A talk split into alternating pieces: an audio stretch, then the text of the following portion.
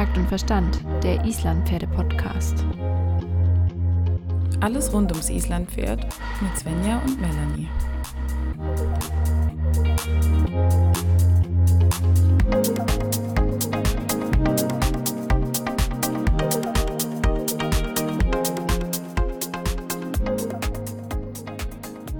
Hallo, hallo.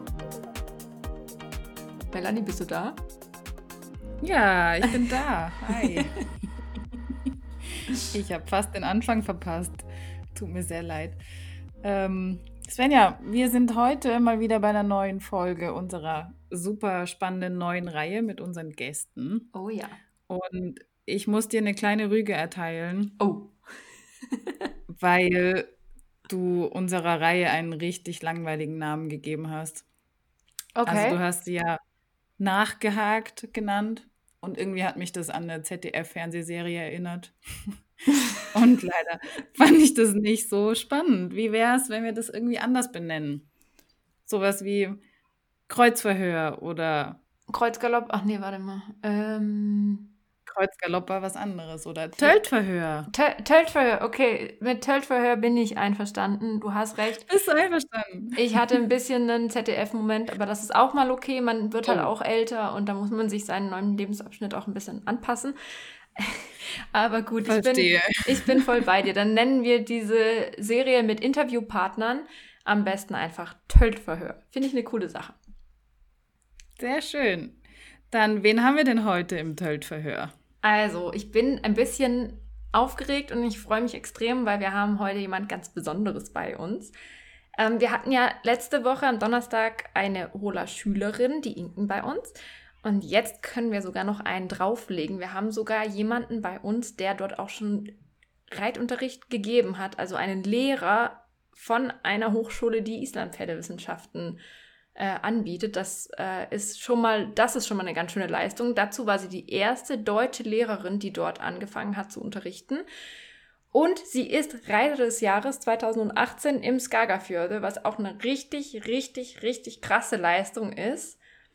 Sina, möchtest du dich kurz vorstellen und uns ein bisschen was über dich erzählen? Aber klar. Hallo, ihr Lieben. Ähm, ich heiße Sina Scholz.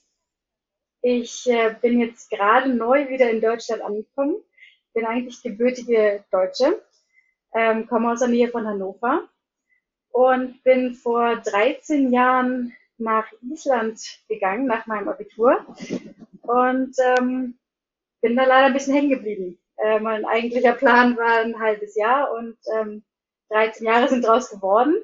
Ähm, in der Zeit habe ich zum Beispiel selber in Hola studiert und ähm, später jetzt die letzten Jahre sogar in Hola unterrichtet ihr schon gesagt hattet. Und ähm, genau, jetzt habe ich ähm, nach einiger Zeit entschlossen, dass ich ähm, mal wieder mein Heimatland besuchen möchte und schauen möchte, ähm, ob ich nicht hier wieder Fuß fasse. Und bin mit Sack und Pack, also zwei Hunden, drei Pferden und einem Mann, ähm, wieder zurück nach Deutschland gekommen. Und bin jetzt im Moment ansässig ähm, auf dem Gestüt Petersberg in der Nähe von Bonn. Wow, sehr schön. Vielen Dank für die Vorstellung. Also wir freuen uns, wie gesagt, ich bin, ich bin ja ein bisschen aufgeregt gerade, muss ich ganz ehrlich gestehen, weil ähm, es ist schon für uns auch richtig cool, mit jemandem wie dir zu sprechen. Und ähm, wir haben uns überlegt, wir würden gerne so ein bisschen das Thema Turnier reiten, Vorbereitung aufs Turnier ähm, ansprechen. Aber zuallererst würde ich gerne auch was über deinen Hengst erfahren, den Noi. Vielleicht möchtest du uns dazu mal noch eine kurze Geschichte erzählen. Ja, gerne. Äh, Noi ist äh, mein, mein Augenstein hier. Der ist, ähm, ja, der ist ein äh, elfjähriger Hengst den habe ich auch mitgebracht. Ähm, und der hat mich im Prinzip ähm, in Island ja auch so ein bisschen bekannt gemacht. Also ähm, ich habe den schon damals äh, selber äh, angeritten und ausgebildet, als ich bei ähm, Toad the Amazon gearbeitet habe in Sherbrooke. Und der hat ihn auch gezüchtet. Und ähm, ja, nach äh, einiger Zeit hat er mir unglaublich gut gefallen. Äh, nicht nur durch sein Aussehen und Bewegung und, und sein Potenzial, sondern auch äh, vor allen Dingen durch seinen Charakter. Und dann habe ich mich dazu entschlossen, ihn zu kaufen, was Toti auch sehr gefreut hat, ähm, weil er immer sagte, von der Größe her passt er super zu mir. Und ähm, außerdem haben wir auch die gleiche Frisur. der hat nämlich unglaublich viel Langhaar und ähm, wenn ich meine Haare aufgemacht habe, hat er immer ganz klasse zusammengepasst. Ja, und jetzt haben wir, ähm, nachdem wir uns äh, als Reiter Pferdepark gut zusammengefunden gefunden haben, haben wir viel miteinander unternommen und erlebt. Ich habe ihn zum Beispiel selber äh, Vize vorgestellt, als er, äh, als er sieben war. Er war schon einmal vorgestellt oder zweimal schon vorgestellt und jeweils beides Elite, aber ich dachte, da steckt noch mehr drin. Und der Siebenjährige hatte dann eine Vize von äh, insgesamt 8,61 bekommen, 8,75 für Reiteigenschaften und 8,41 für Gebäude. Und äh, da waren wir schon sehr stolz auf uns. Also sowohl er auf sich als auch ich auf mich, als auch uns als Paar. Das hat uns dann zum Beispiel ähm, oder beziehungsweise Toti, weil der der Züchter war, ein, ähm, einen Züchterpreis im Skagerfjörður verschafft ähm, für seine Leistung. Kurz danach, ähm, beziehungsweise die ganze Zeit dazwischen, habe ich ihn halt auch schon mal auf Turnieren vorgestellt. Erst als Viergänger, später dann als Fünfgänger. Ja, da sind wir sowohl im Sport als auch im Geilinger Academy äh, gestartet, weil er sehr, ähm, ist eigentlich ein Allrounder. Also er kann sowohl im langsamen Tempo als auch im schnellen Tempo ganz gut überzeugen, in, in fast allen Gängen. Das hat ihn oder macht ihn eigentlich zu einem super Allround-Pferd ähm, und hat mir quasi einige Erfolge in Island im Turnierreiten verschafft und äh, dann auch 2018 auf unserem Land Landsmut, äh, auf unserer Landsmut-Teilnahme äh, sind wir im Finale gelandet im A-Floppisch. Also die besten Fünfgänger ähm, der Insel sind da zusammengekommen. Und das, das war, glaube ich, einer der größten Erfolge, die wir hatten. Und wo wir natürlich auch darauf hin trainiert haben, also dass wir ähm, dort natürlich gut abschneiden. Aber dass es dann wirklich so gut läuft, das hätte sich, glaube ich, keiner ausmalen können. Und ähm, ja, und danach ging es halt auch weiter mit, äh, mit Sportprüfungen und äh, dort reiten wir Fünfgang und im Moment Tier 1 und Passprüfung. Ähm, ja, und ich hoffe, wir äh, können uns genauso gut hier auch in, in Deutschland etablieren. Das klingt auf jeden ja, Fall wow. sehr toll. Sag mal, Melanie, du hast doch eine Stute, ne? ja, also. Sag mal, deckt der Noi der auch, auch oder?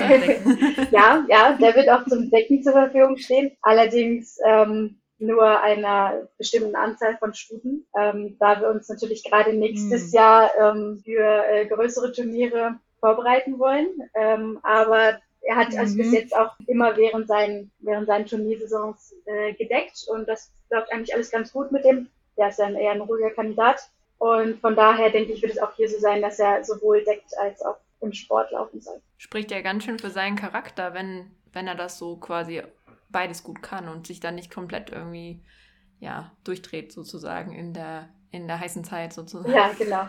Nee, also das, ähm, das geht schon. Da ist er eigentlich wirklich, wirklich ein ganz, ganz toller Charakter. Dem macht das eigentlich nichts aus. Der kann ja auch im Stall neben Stuten und Wallachen und so stehen. Das interessiert ihn eigentlich gar nicht. Der ist so, eigentlich so eine coole Socke, müsste man sagen. Ja, das klingt richtig toll. Ja, ich bin auch ganz verliebt in ihn. Oh, das hört man so ein bisschen, aber das ist doch super schön. Und wenn man dann noch so riesige Erfolge gemeinsam feiern kann. Ist doch wirklich toll.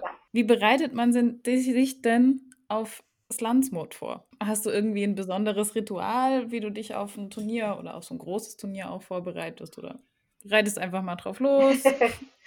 naja, also ähm, ich denke, es ist ganz wichtig, dass man ähm, sich überlegt, wenn man gerade so, so größere Turniere anstrebt, dass man sich wirklich überlegt, dass das dass dieses Turnier und, und gerade dieses Event ähm, dann der Höhepunkt der Saison sein muss. Also es ist unglaublich schwer, ein Pferd ähm, auf einem sehr hohen Niveau, ähm, also wirklich auf der, auf der Spitze äh, seines, seines Könnens und seines Trainings zu halten über eine längere Zeit. Von daher sollte man halt immer schauen, dass man sich auch wirklich einen Plan macht vorher, welche Turniere man dann reiten möchte, was jetzt wichtig wäre, äh, was man eventuell auch einfach mal aussetzt, um das Pferd im Prinzip zu sparen für den Moment, wo das Ganze wirklich wichtig wird ja, ich denke, das, das ist einmal die Sache, dass man halt wirklich versucht, sein Pferd kontinuierlich aufzubauen, dass man gerade am Anfang zwar schon das Endziel im Auge hat, aber dass man auch ganz klar Schritt für Schritt sich dann vorarbeitet ähm, und das Pferd ganz ruhig und vernünftig und, und auch gezielt äh, darauf hinarbeitet, dass es dann wirklich auch erst am Ende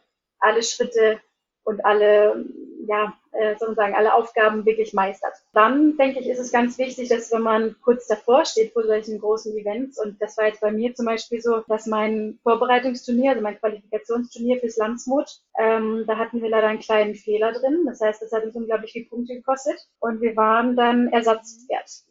Das hieß also, eigentlich waren wir gar nicht fürs Landsmut qualifiziert ähm, in unserem Verein. Also es wird dann halt Dementsprechend werden die besten Pferde mitgenommen. Und dadurch, dass wir ähm, nur ein Qualiturnier hatten und ähm, da unser Trab nicht ganz sicher war, beziehungsweise ich dann Fehler reingeritten habe, sollten wir eigentlich erst gar nicht mitgehen. Und dann hatten wir aber Glück, dass der eine Hengst sich in zwei Kategorien äh, qualifiziert hatte, der mitgehen sollte, also sowohl im im Geilinger Academy als auch im, also in der Zucht. Äh, der hat sich dann dafür entschieden, das Pferd in der Zucht vorzustellen. Und dadurch wurde dann nämlich ein Platz frei und zwar ziemlich kurzfristig. Und dann wurde ich mitgeschickt. Ja, das war natürlich Glück für uns und auch Glück für unseren Verein. Man reitet ja auch immer so ein bisschen für den Verein mit, ähm, dass es dann so gut geklappt hat und wir dann dementsprechend auch wirklich dann an dem Turnier ähm, unser Bestes zeigen konnten und im Prinzip so ein bisschen auf dem Höhepunkt unserer damaligen, unseres damaligen Könnens waren. Und äh, da ist nämlich, glaube ich, ganz wichtig, dass man ähm, wirklich vor solchen Turnieren immer wieder den gleichen Ablauf und das gleiche Training und, und diese Kontinuität einfach beibehält und nicht sich auf einmal ganz gestresst und ja, vielleicht auch ein bisschen panisch daran erinnert, ah Mist, ich habe das noch gar nicht beigebracht und ich habe das noch nicht geübt und eigentlich müsste ich jetzt auch nochmal das machen, sondern dass man sich wirklich dann ähm, mhm. seine Ziele setzt und nochmal genau guckt, was habe ich jetzt die letzten Wochen und Monate gemacht und was waren meine nächsten Schritte, wie habe ich mich da eigentlich für vorbereitet und wie war mein eigentlicher Plan.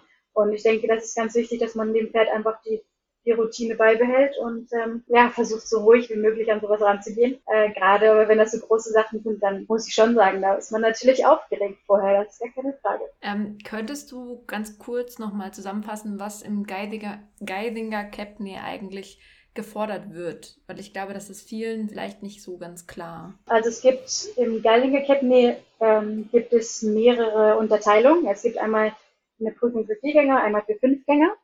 Ähm, der B-Flockwisch ist für viergängige Pferde und der A-Flockwisch ist für fünfgängige Pferde.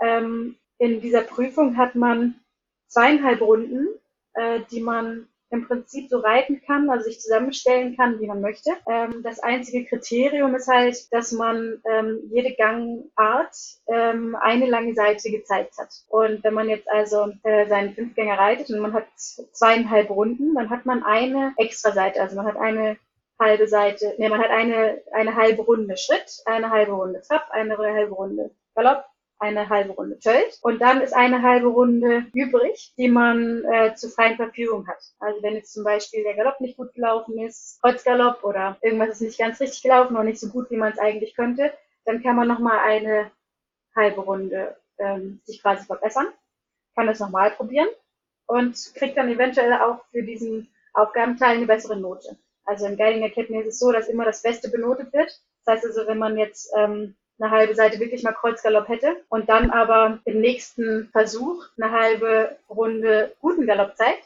dann wird auch nur der be bewertet. Dann beim Fünfgänger, wie gesagt, hat man natürlich noch den Rennpass, den man auch zeigen muss. Und der wird aber nicht auf der Ovalbahn gezeigt, sondern auf der geraden Bahn, die an der Ovalbahn direkt angeschlossen ist. Und da hat man dann einen Versuch, legt dann sein Pferd Pass. Und das ist so ein bisschen wie beim, ja, wie bei der Passprüfung im Prinzip. Also dort ist es halt wichtig, dass das Pferd ja gut angaloppiert und gelegt wird und dann halt auch zurückgenommen wird. Ähm, das fließt, all, fließt, alles in die Note mit ein. Und dann gibt es noch eine Note für ähm, Form und am Reiter und für Charakter und Gehwille.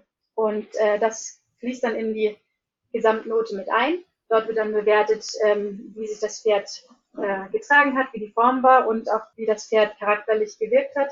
Ähm, ob es eher faul gewirkt hat oder vielleicht so, dass es ähm, flüssig gegangen ist und eher, eher viel Temperament gezeigt hat. Ähm, Im Geidinger Ketten ist es ebenfalls wichtig, dass, ähm, das möchte man auf jeden Fall in Island sehr viel sehen, ähm, dass man wirklich zeigen kann, dass das Pferd auch Gangarten relativ schnell zeigen kann, also ein hohes Tempo. Das heißt, sie möchten gerne ein hohes Tempo im Feld, hohes Tempo im Trab sehen ähm, aber das muss nur an den langen Seiten sein und die kurzen Seiten ähm, werden weniger bis gar nicht mitbewertet. Das heißt also, wenn man dort die Übergänge reitet oder auch mal einen Fehler in der, in der Kurve einbaut, weil man vielleicht ein bisschen zu schnell reingeritten ist und das Pferd mal rollt oder so, dann ist das was, das eigentlich wenig in die Note mit ein. Genau, also wenn sich jetzt in Deutschland jemand auf ein Turnier vorbereiten möchte, ähm, ist es ja so, ich weiß nicht, wie unterscheidet sich das jetzt, weil du gesagt hast, in Island ist es eben viel, auch das hohe Tempo und ist in Deutschland, wo liegt da der Fokus? Kannst du uns da so ein bisschen so eine Idee geben, worauf jetzt, sagen wir mal,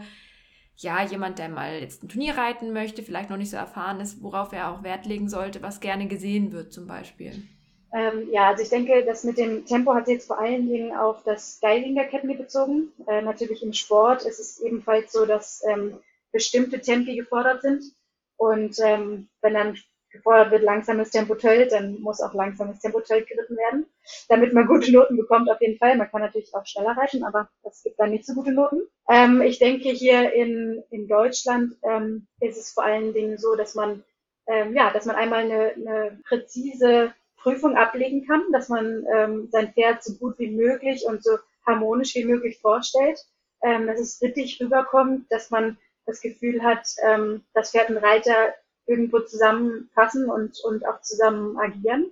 Und äh, ja, ich denke, hier spielt auf jeden Fall ähm, vielleicht auch so die, die dressurmäßige äh, Ausbildung noch ein, eine bisschen größere Rolle, als es in Island vielleicht tut. Äh, dort sind, sage ich mal, viele Reiter mhm. und gerade auch vielleicht Freizeitreiter unterwegs, die, die nicht so viel Wert auf gute Grundausbildung und, ähm, und gutes Dressurtraining äh, legen, sondern die legen eher Wert darauf, dass das Pferd im Gelände schön spritzig und vorwärts geht. Ähm, und dabei ist die Form dann manchmal so ein bisschen egal und auch so ein bisschen die Harmonie öfters. Äh, und ich könnte mir vorstellen, dass es hier in, in Deutschland auch durch die durch den vermehrten Unterricht und das Interesse an, an Unterricht und Weiterbildung, dass hier die Leute schon versuchen, äh, dass es vor allen Dingen ein harmonisches Bild gibt und ähm, ja, dass man also sich als, als Reiter selber gut darauf vorbereitet äh, und weiß, was man dann auch wirklich in jeder Prüfung zeigen soll, was die Anforderungen sind. Das klingt auf jeden Fall schon mal nach einem vernünftigen Plan. Also sollte ja irgendwie immer so ein bisschen die Harmonie des Pferdes und des Reiters sollte irgendwie immer ein bisschen das Ziel sein, egal ob man jetzt genau. Als Freizeitreiter durchs Gelände bummelt oder nicht. Ich finde das aber schön, dass du das jetzt auch nochmal gesagt hast. Und wie ist es denn jetzt? Ich meine, jetzt fängt so langsam die kalte Jahreszeit an, der Winter kommt und eigentlich gibt uns das hier eine tolle Möglichkeit, uns auch auf die nächste Turniersaison so ein bisschen vorzubereiten. Ja. Mm, hast du denn vielleicht ein paar coole Übungen oder Tipps, was man im Winter zum Beispiel gut üben kann, auch mit Hinblick auf Turnier, sagen wir jetzt mal, nicht nur auf normale Ausbildung?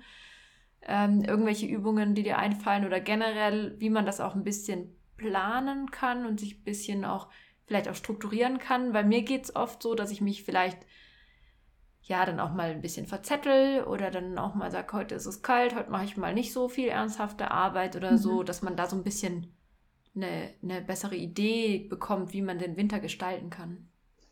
Ähm, ja, also ich glaube, die Leute, die das ganze Jahr über eine fundierte und, und ähm, auch eine gute Ausbildung bzw. Weiterbildung an sich und dem Pferd, ähm, dass sie das anstreben, bei denen wird das auch auf dem Turnier am besten laufen. Natürlich gibt es, gibt es Sachen, also wenn man jetzt zum Beispiel darauf hinarbeiten möchte, dass man das nächste Jahr eine T3 reitet oder eine T2, ähm, wo man dann entweder Tempounterschiede im Trail reitet, ein bestimmtes Tempi oder dass man halt mal die Züge ähm, weglegt, also dass man halt Züge überstreichen reitet. Natürlich ist es dann eine gute Sache, dass man es das auch immer schon mal wieder im Wintertraining mit einbaut, dass man, ähm, dass das im Prinzip dann nichts Neues ist, wenn es dann darum geht, das Ganze dann noch ein bisschen feiner zu schleifen und, ähm, und noch, sag ich mal, mehr, mehr Kraft, Energie, Versammlung da vielleicht reinbringt. Ähm, ich glaube aber, dass ähm, Pferde, die äh, generell gut geritten sind, äh, gut auf die Grundhilfen reagieren, dass sie, dass sie sich immer gut parieren lassen und wieder wieder losgehen und äh, gut auf den Reiter hören, mit denen kann man immer fast alles machen. Also ich denke, das kommt schon darauf an, dass man dass man wirklich die, die Basics immer wieder ähm, wiederholt, dass man aber nicht auch immer das Gleiche macht, sondern dass man, dass man, wie du gerade auch sagst, also ich glaube, dass man, wenn man mal so ein bisschen was verbummelt oder ab und zu mal ein bisschen weniger macht und den anderen Tag mal ein bisschen mehr, ich glaube, das ist schon wichtig. Ich glaube, das, das Schlimmste ist, wenn man immer wieder das Gleiche übt, genau, äh, genau das Gleiche und in der genau der gleichen Form, ähm, weil dann wird zum Reiter und dem Pferd einfach nur langweilig.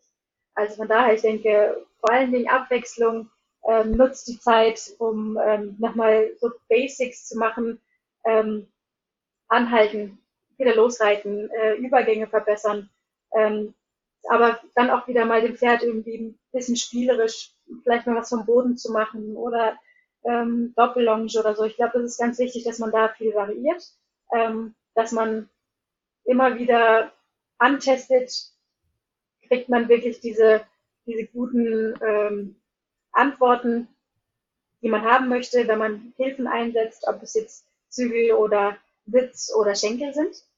ähm, und dass man nach und nach das Ganze halt steigert. Ich glaube, vor allen Dingen jetzt im Winter sollte man schon gucken, ähm, dass man die Pferde, wie gesagt, noch nicht überfordert, sondern dass man das alles in so einem Rahmen macht, wo man, ähm, ja, wo beide noch Spaß dran haben ähm, und dass man das dann so aufbaut, dass das Pferd auch sowohl die Muskeln als auch die Kondition ähm, als auch den Willen mehr zu machen, dass sich das alles, sage ich mal so, mh, hm, gleichmäßig entwickelt.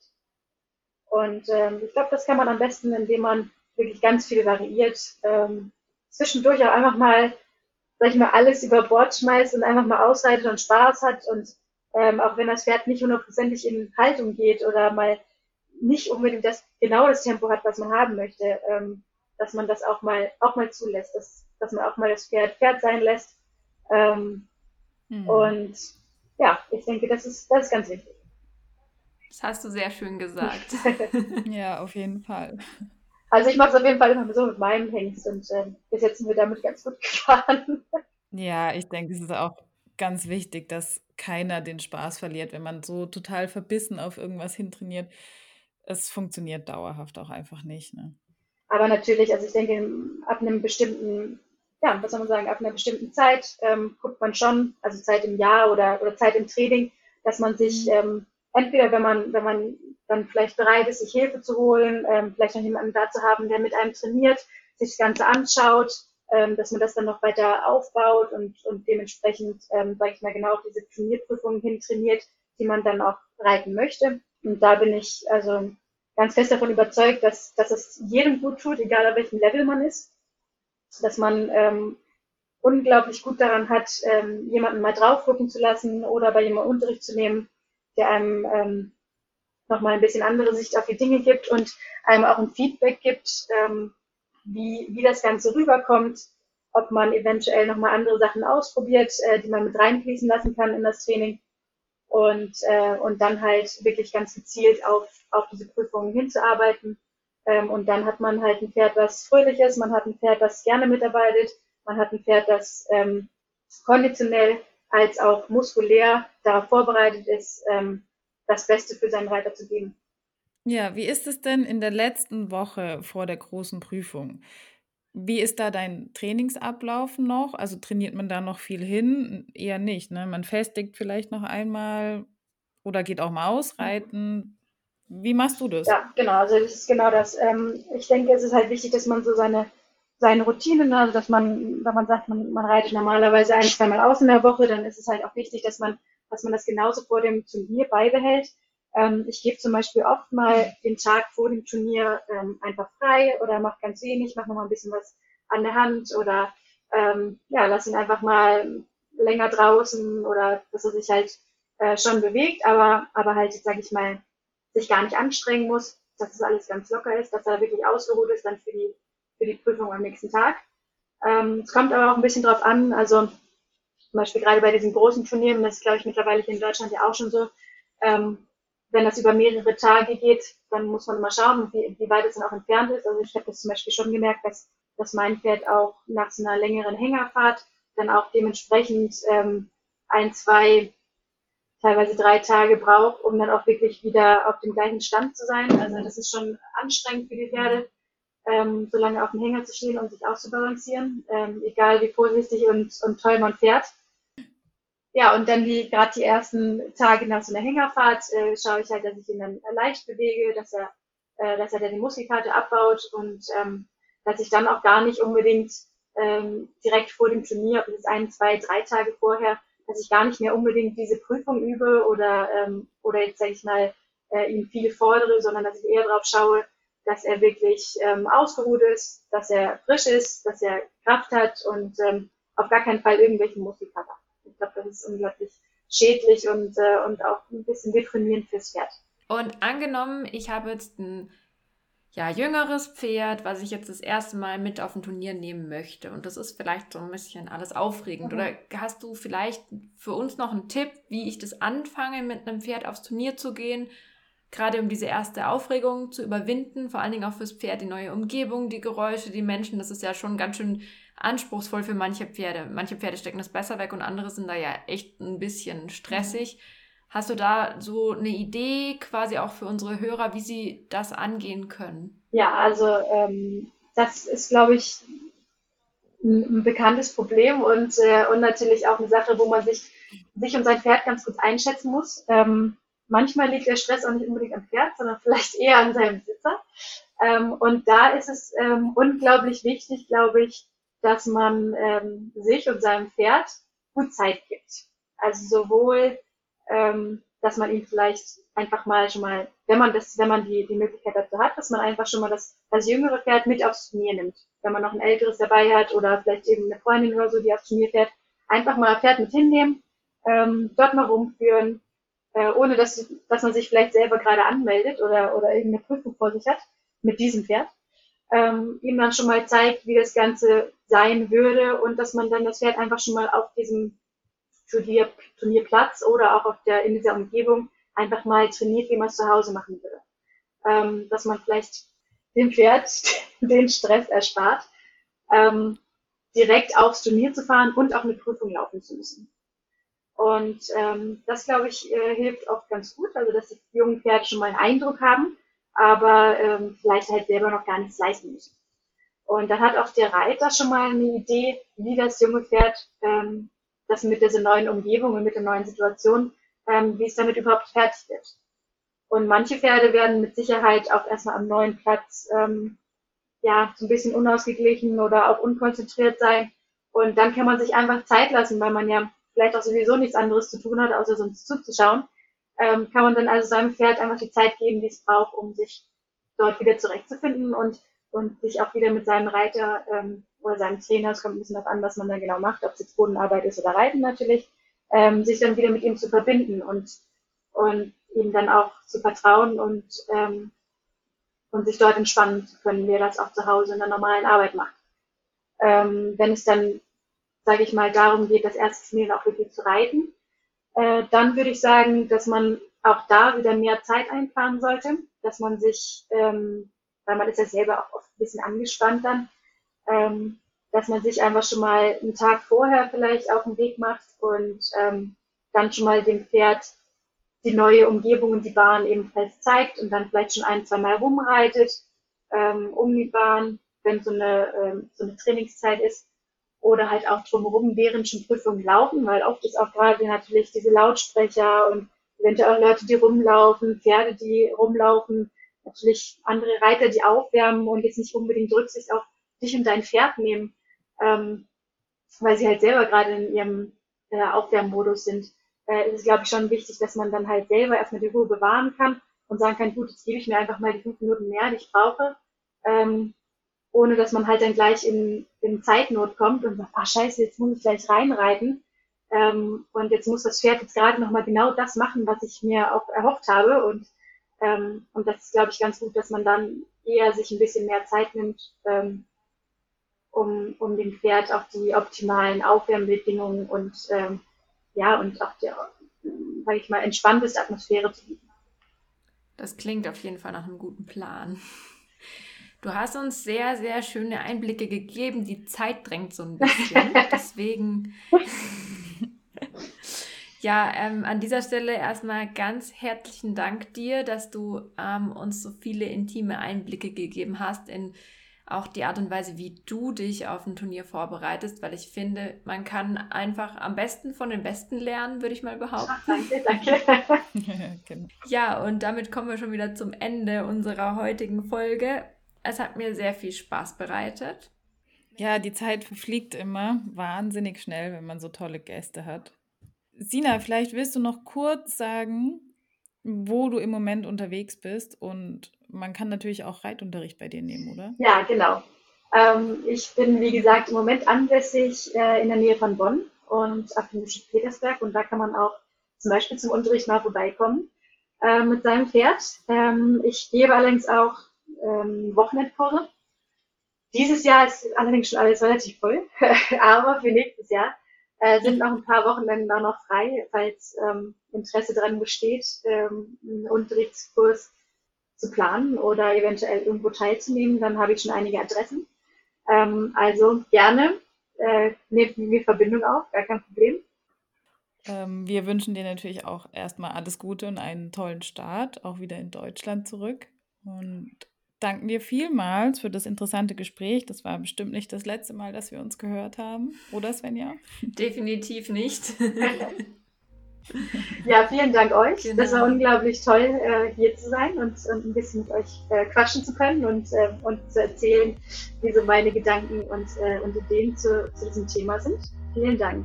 Gerne, dann wünsche ich euch noch einen wunderschönen Abend. Eins möchte ich noch einwerfen. Stopp. Ja. Für alle, die es noch nicht wissen, uns gibt es auch auf Instagram unter takt.und.verstand. Schreibt uns gerne, wenn ihr Fragen habt, auch wenn ihr Fragen habt, die Sina vielleicht beantworten sollte. Weil ihr sagt, ihr könnt nicht genug von ihr in unserem Podcast bekommen, dürft ihr uns das auch gerne schreiben. Auch alle anderen Fragen und Anregungen und Geschichten. Oder per Mail Weißt du unsere Mail, Melanie? Unsere Mail ist relativ einfach. Die heißt mail.taktundverstand.de.